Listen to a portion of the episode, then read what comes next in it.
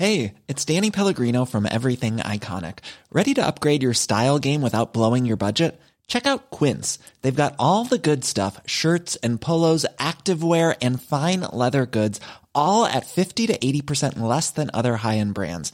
And the best part? They're all about safe, ethical, and responsible manufacturing. Get that luxury vibe without the luxury price tag. Hit up quince.com slash upgrade for free shipping and 365 day returns on your next order. That's quince.com slash upgrade. L'intersyndicale a finalement claqué la porte. Convié à Matignon autour de la première ministre, les principaux syndicats ont décidé de quitter la table des discussions après seulement 55 minutes d'échange. Un échec pour eux qui voient dans le refus de la première ministre de retirer la réforme une crise démocratique. Les détails de cette réunion dans un instant. Ce fiasco à Matignon va-t-il remobiliser dans les rues demain? Les syndicats appellent à une onzième journée de mobilisation. 400 actions sont prévues partout sur le territoire. Les autorités attendent jusqu'à 800 000 personnes dans les rues, dont 90 000 à Paris. La pénurie de carburant continue dans certaines régions. À l'approche du week-end de Pâques, presque une station sur deux manque d'au moins un carburant dans le Val-de-Marne, et ce malgré les réquisitions de l'État dans l'industrie pétrolière. On fait le point dans un instant. Et Emmanuel Macron a atterri à Pékin pour une visite d'État de trois jours en Chine. Accompagné par la présidente de la Commission européenne Ursula von der Leyen, il rencontrera son homologue chinois Xi Jinping. Mais Emmanuel Macron prévient, soutenir l'agresseur russe reviendrait à se rendre complice.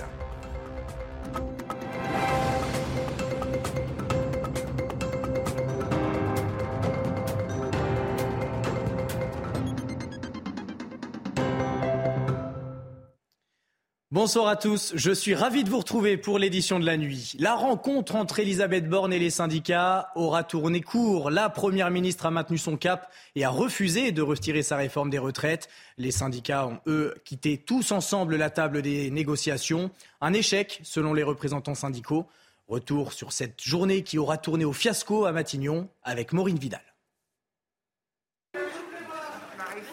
Reçue ce mercredi matin à Matignon, la discussion entre l'intersyndicale et la Première ministre n'a duré qu'une heure. Après avoir claqué la porte, les huit syndicats présents ont fait le constat d'un échec. Une fin de réunion brutale annoncée par Laurent Berger, président de la CFDT. On a finalement demandé à la Première ministre de, confirmer si elle retirait cette réforme comme nous nous demandions euh, toutes et tous. La réponse est non. Des discussions impossibles pour Sophie Binet, secrétaire générale de la CGT, et Cyril Chabagnier, président du CFTC. Nous avons choisi de mettre fin à cette réunion inutile dès lors que la Première ministre nous a indiqué qu'elle continuerait à gouverner contre le pays. Nous avons trouvé face à nous un gouvernement radicalisé, obtus et déconnecté. À aucun moment, nos propositions alternatives de financement n'ont été prises au sérieux. Quant au processus parlementaire, on sait à quel vice démocratique a conduit le refus de le mener à son terme. Côté gouvernement, Elisabeth Borne a déclaré ne pas envisager d'avancer sans les partenaires sociaux. D'autres sujets ont également été évoqués. Je pense aux carrières longues, à la pénibilité et à l'usure professionnelle. On voit que nous avons un désaccord sur l'âge. On voit qu'il y a aussi de nombreux sujets dont nous partageons l'importance et sur lesquels nous pourrons rediscuter ultérieurement. L'intersyndicale appelle à la grève et à la manifestation dans les rues ce jeudi et compte bien continuer de lutter pour le retrait de la réforme. L'Arc de Triomphe a été fermé durant une heure ce mercredi. Une banderole contre la réforme des retraites a été déployée sur le monument par des salariés du secteur culturel. La CGT Culture et la CGT Spectacle ont choisi de réaffirmer leur volonté d'aller jusqu'au retrait du projet de réforme. Et quelques heures après le rendez-vous manqué à Matignon, un rassemblement d'une centaine de personnes a eu lieu, place de l'Opéra à Paris. L'occasion pour Force ouvrière de mobiliser ses troupes avant la journée de mobilisation de ce jeudi. Et Frédéric Souillot, le secrétaire général du syndicat, qui a insisté sur les actions pacifiques que mèneront les grévistes ce jeudi. On l'écoute tout de suite. L'arme pacifique des travailleurs, c'est la grève. Donc on a démontré depuis dix manifestations que nous, on manifestait dans le calme et sans violence.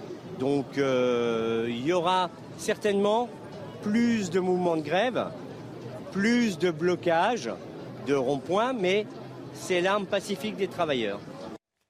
Les syndicats appellent justement à descendre dans la rue pour une onzième journée d'action. 11 500 policiers et gendarmes seront mobilisés partout sur le territoire, 4 500 à Paris. 400 actions sont prévues à Marseille, Nice, Lyon, Lille, Toulouse ou encore Nantes. Et à Paris, les manifestants partiront à 14h des Invalides pour rejoindre la place d'Italie. Selon nos informations, entre 600 et 800 000 participants sont attendus au niveau national, dont 60 à 90 000 à Paris. Gérald Darmanin, lui, était auditionné ce mercredi à l'Assemblée nationale au sujet du maintien de l'ordre, notamment dans les manifestations.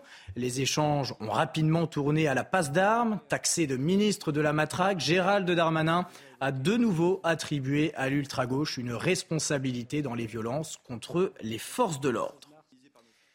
Et dans l'enseignement, la mobilisation se poursuit, mais est en légère baisse. Ce jeudi, 20% des enseignants du primaire seront en grève, selon le syndicat des instituteurs. C'est 10 points de moins que lors de la précédente journée d'action. Le taux de grévistes le plus élevé chez les enseignants date du 19 janvier, avec 70% d'enseignants en grève, selon le syndicat, et 42,35% selon le ministère. Et le réseau RATP à Paris, lui, sera impacté ce jeudi, mais des perturbations là aussi moindres par rapport aux dernières journées d'action. Le trafic sera quasi normal dans les RER, e un train sur deux sur les lignes 3, 5 et 13, et les bus, eux, circuleront euh, normalement. Le week-end de Pâques approche et vous aurez peut-être des difficultés à trouver du carburant. De nombreuses stations-service en France sont impactées par le blocage des approvisionnements par des grévistes. À Paris, près de 31% d'entre elles manquent d'au moins un carburant. Dans le Val-de-Marne, c'est 44% des stations qui se trouvent en pénurie. Pour tenter de retrouver un service normal, le gouvernement a décidé de nouvelles réquisitions dans la chaîne d'approvisionnement des carburants. Et les prix des carburants, justement, eux, eh ils repartent à la hausse. 1,94€ le prix du samplon 95 en moyenne en France. Alors comment expliquer ces hausses? Quelques éléments de réponse avec Jeanne Cancard et Charles Pousseau. 97, 54. Pour un plein, ça vous paraît comment? Bah, C'est trop, mais on est obligé. Hein. Dans cette station-service du Val-de-Marne, les automobilistes subissent un peu plus chaque jour la montée des prix de l'essence. En quelques semaines, j'ai dû passer de 85 euros à 100, 110 euros de plein. C'est le peuple qui en pâtit et, euh, et on ne sait pas pourquoi en fait. Vendu ici plus de 2 euros le litre de samplon 98, le gérant de cette station a souvent du mal à expliquer cette augmentation aux consommateurs. Les clients ne sont pas contents, ça fait des, mois et des mois que ça se passe comme ça. Limite, je me sens agressé tous les jours. Quoi. Ils vous disent quoi? C'est du vol, euh, c'est pas possible, vous êtes un voleur. Limite, c'est de ma faute que l'essence a augmenté. Quoi. À l'origine de cette hausse, les cours du pétrole qui ont bondi de près de 6% cette semaine. Viennent s'ajouter ensuite les taxes qui représentent en France plus de 50% du prix à la consommation. Pour un litre d'essence à 1,94€, environ 1 euro va dans les caisses de l'État. Des taxes inévitables selon Karine Sebi, économiste spécialiste dans le secteur de l'énergie. Euh, ce serait paradoxal en fait euh, pour l'État de les réduire, voire euh, de subventionner les hydrocarbures comme l'essence parce qu'elles sont fortement émettrices de CO2 et ce ne serait pas en alignement avec les objectifs que, que l'État et l'Europe s'est fixés pour atteindre la neutralité carbone d'ici 2050. Au même titre qu'on va taxer les cigarettes ou l'alcool puisqu'en fait elles vont avoir un impact sur le budget de la santé. Avec une demande plus forte et une offre réduite, les prix à la pompe pourraient de nouveau augmenter dans les prochaines semaines. Et le ministre de la Justice aux côtés des policiers, Éric Dupont-Moretti, les a assurés de son soutien lors d'un congrès du syndicat policier Alliance.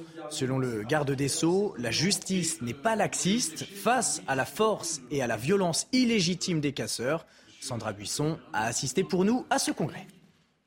J'ai une absolue conviction, la police et la justice sont dans la même barque républicaine et ceux qui voudraient opposer ces deux institutions qui sont les piliers de la démocratie jouent un jeu dangereux.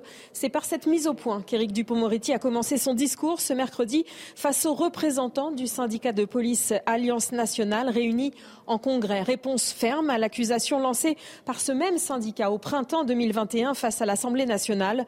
Le problème de la police est la justice. Une phrase, une idée choc que le secrétaire général de l'organisation syndicale assume. Sans cette phrase choc, peut-être qu'on n'en parlerait même plus.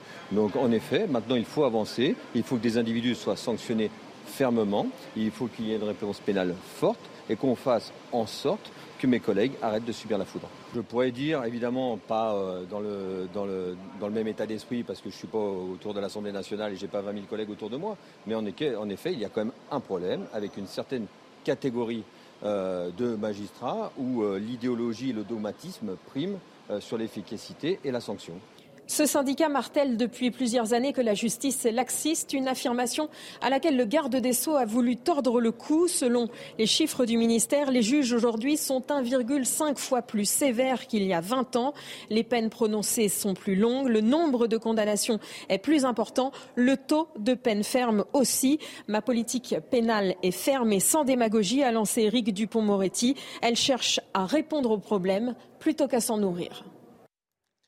Et à Rennes, une fusillade s'est déroulée à seulement 300 mètres d'une école primaire le 28 mars dernier, sur fond de trafic de stupéfiants là aussi.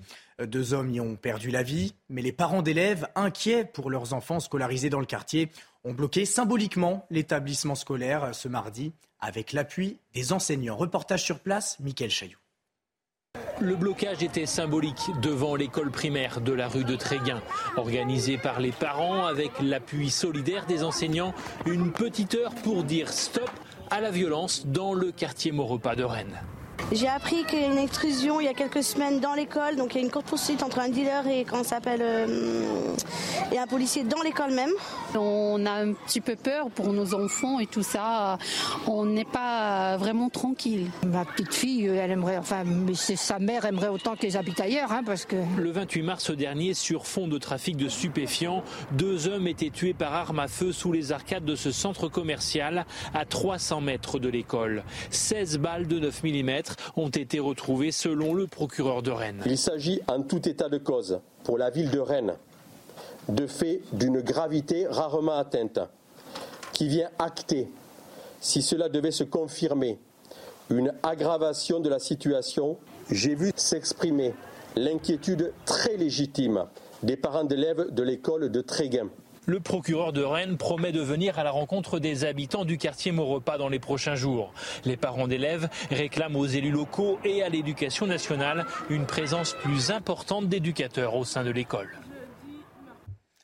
Et à Nice, le premier adjoint au maire demande l'aide de l'armée. Souvenez-vous, en début de semaine, on vous montrait des images de dealers qui se promenaient avec ce qui semble être des armes lourdes dans le quartier des Moulins.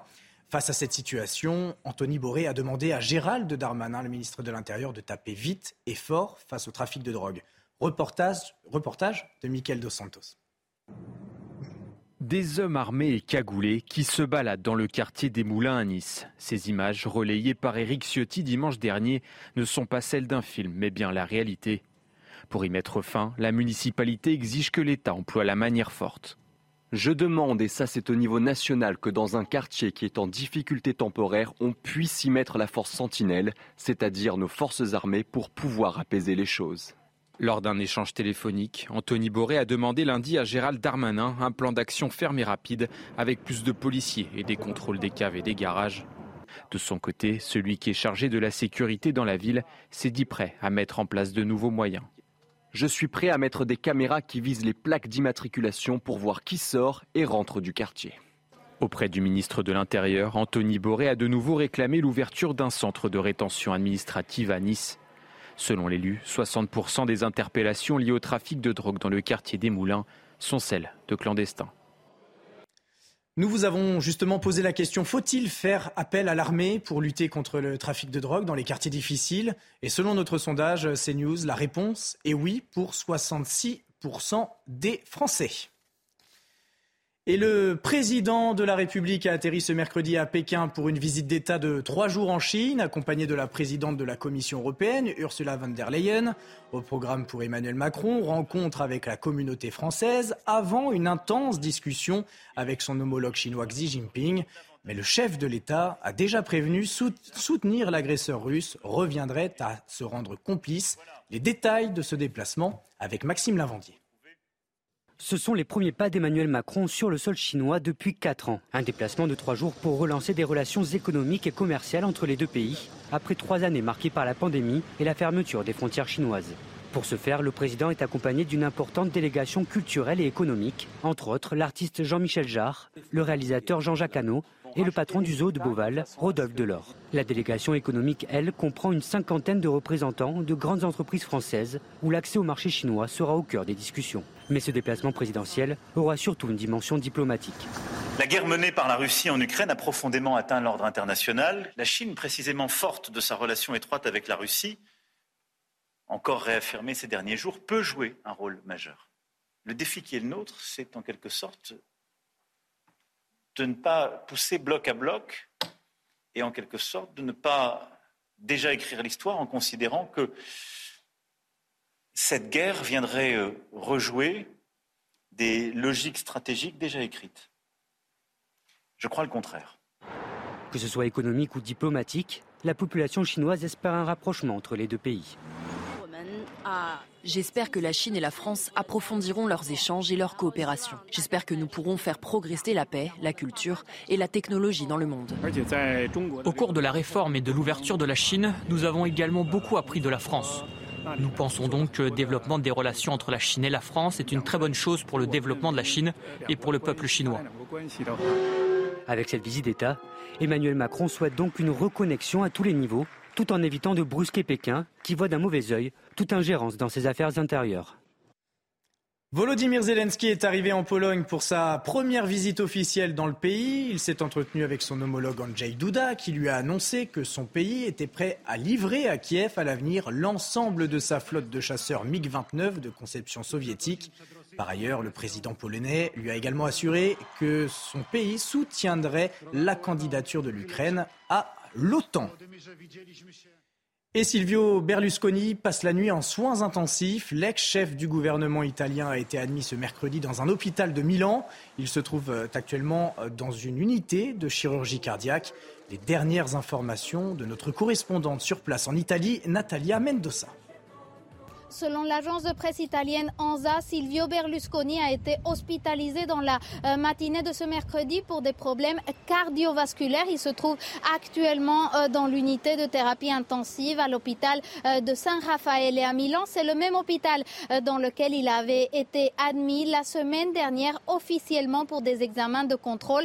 À 86 ans, la santé de Silvio Berlusconi est fragile. En avril 2021, il avait été hospitalisé pendant plus de trois semaines euh, pour traiter euh, des séquelles euh, du coronavirus, le Covid qu'il a contracté en septembre 2020. Les dernières informations de personnes proches à Berlusconi indiquent qu'il souffrirait aussi de problèmes respiratoires et son état serait stable pour le moment, malgré euh, cela, le monde politique italien retient son souffle dans l'attente de euh, plus de détails sur la santé euh, de l'ancien président du Conseil qui a dirigé le gouvernement italien à plusieurs reprises et qui est encore à la tête de Forza Italia, un des partis politiques membres de la coalition au pouvoir en ce moment ici en Italie.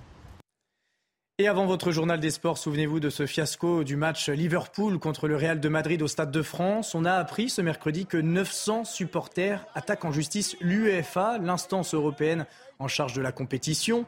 Ils portent plainte pour des blessures qui auraient été causées par le chaos à l'extérieur du stade. Tout de suite, votre journal des sports. Et on ouvre ce journal des sports avec la victoire du FC Nantes face à Lyon 1 à 0 en demi-finale de Coupe de France. Regardez ces images, les supporters canaris qui ont fêté ça comme il se doit en envahissant le terrain dès le coup de sifflet. Les Nantais commencent fort, reprise au premier poteau de Castelletto après un corner. Lopez repousse d'un arrêt réflexe. En seconde période, Ludovic Blas ouvre le score pour Nantes à la 57e minute. Le capitaine nantais contrôle euh, Dos au but et trompe Anthony Lopez. En fin de match, Barcola s'infiltre dans la défense nantaise mais perd son face-à-face avec Alban Lafont. Nantes va connaître sa deuxième finale de Coupe de France d'affilée.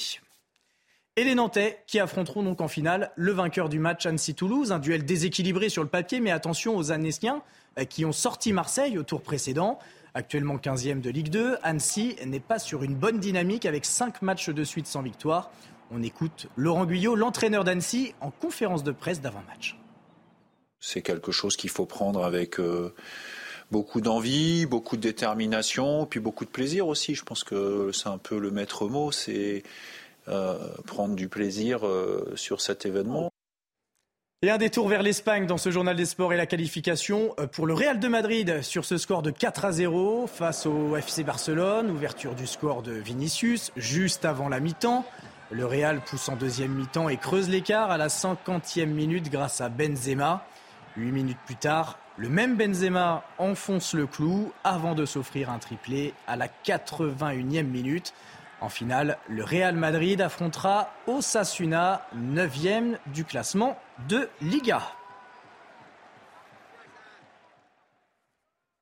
Et on termine ce journal avec euh, la première ligue. Manchester United s'est imposé 1 0 face à Brentford. Les Red Devils se relancent après une défaite face à Newcastle 2 à 0 dimanche dernier. Résumé du match avec Raphaël Redon. Difficile pour Eric Ten Hag de trouver des motifs de satisfaction à la vue des 25 premières minutes des Mancuniens. Ce sont eux qui ont le ballon, mais ils n'arrivent pas à se montrer dangereux devant le but de Brentford. C'est finalement Marcus Rashford qui débloque la situation. La déviation Et derrière le réveil, enfin, de Marcus Rashford Muet depuis trois matchs en championnat, l'attaquant anglais inscrit son 20e but depuis la fin de la Coupe du Monde. Le 21e aurait pu suivre rapidement sans l'intervention de David Raya avant la pause. En seconde période, le portier espagnol s'interpose une fois de plus sur cette frappe de Marcel Sabitzer. Et juste après l'heure de jeu, Brentford a enfin une occasion. David Derrea remporte son duel face à Kevin Schade. Sans briller, les Red Devils s'imposent 1-0 et peuvent s'en contenter. Ils retrouvent le top 4 de la Première Ligue. Restez bien avec nous sur CNews. Dans un instant, nous reviendrons sur cette réunion à Matignon entre l'intersyndicale et Elisabeth Borne. Elle n'aura duré que 55 minutes, les syndicats ayant décidé de quitter la table des discussions.